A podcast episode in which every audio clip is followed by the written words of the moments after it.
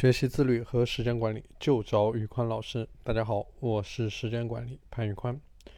今天这期节目，我们来聊一聊懒这个话题。懒是我们现代人生活当中一种非常重要的体验，虽然它不一定招人喜欢，但是想必大家都体会过。比如说，你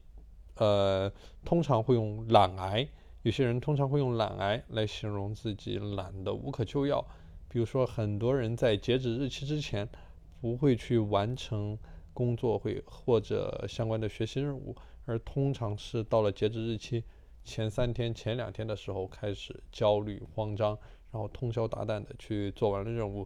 有的人因为觉得懒，所以说懒得去做饭，懒得去吃饭，每一次都是叫外卖，也给自己的。健康带来了一些风险，所以说这些都是懒的具体体现。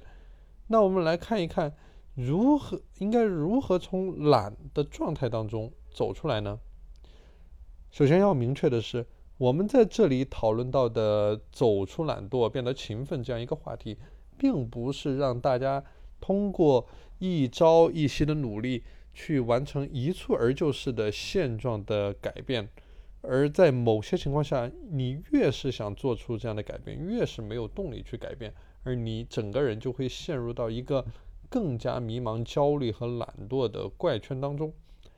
所以说，你要细，你要想从懒的状态中走出来，你首先要对自己目前的生活状态和生活方式要有更多的一些觉察，以此你才能找到适合你自己的改善方式。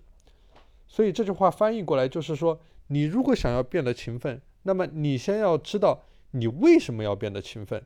如果说懒是你的一种生活方式，这个生活方式也是你认可的一种生活方式，而且它没有伤伤害到别人，也没有妨碍到整个社会的运行。所以说，你这个懒就是没有影响到自己，也没有影响到别人的一种生活方式，这个就是可以接受的。但是，如果说你觉得你自己的懒惰已经困扰到你的生活了，或者说已经给你去实现你的价值观和目标带来一定的阻碍的时候，这个时候你就需要去改变你目前懒惰的状态。所以说，我们讨论的前提就是后者。而接下来我会介绍几种具体的方法，也许可以帮到你。第一个，自我觉察。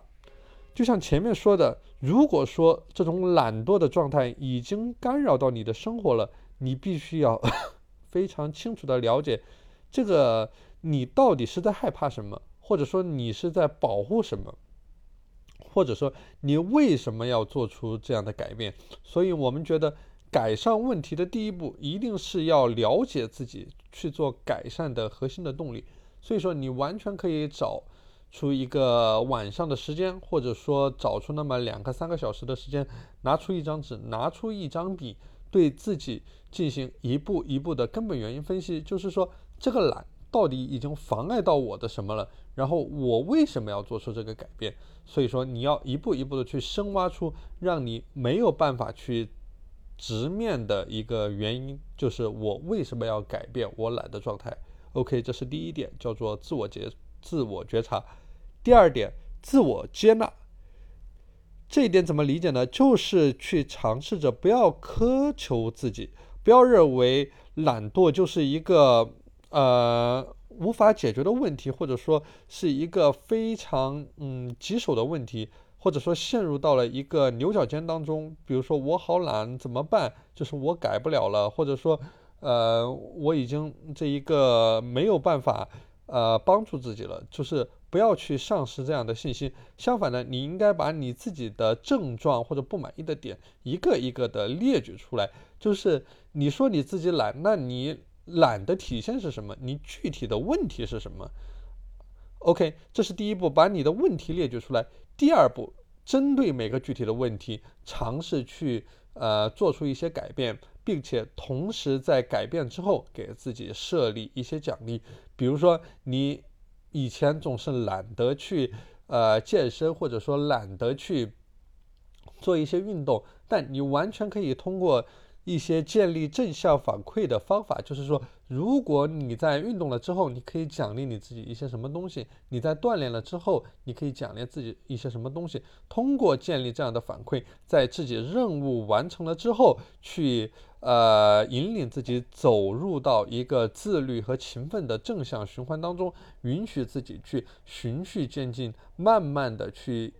把问题一个一个的解决掉。OK，这是我们说的第二点。呃，自我接纳。第三点，尝试着每天去执行，每天去练习。所以说，我们说的是，呃，不管你的目标定得再宏大，或者说再具体，但是一定不能缺少了执行的这样一个过程。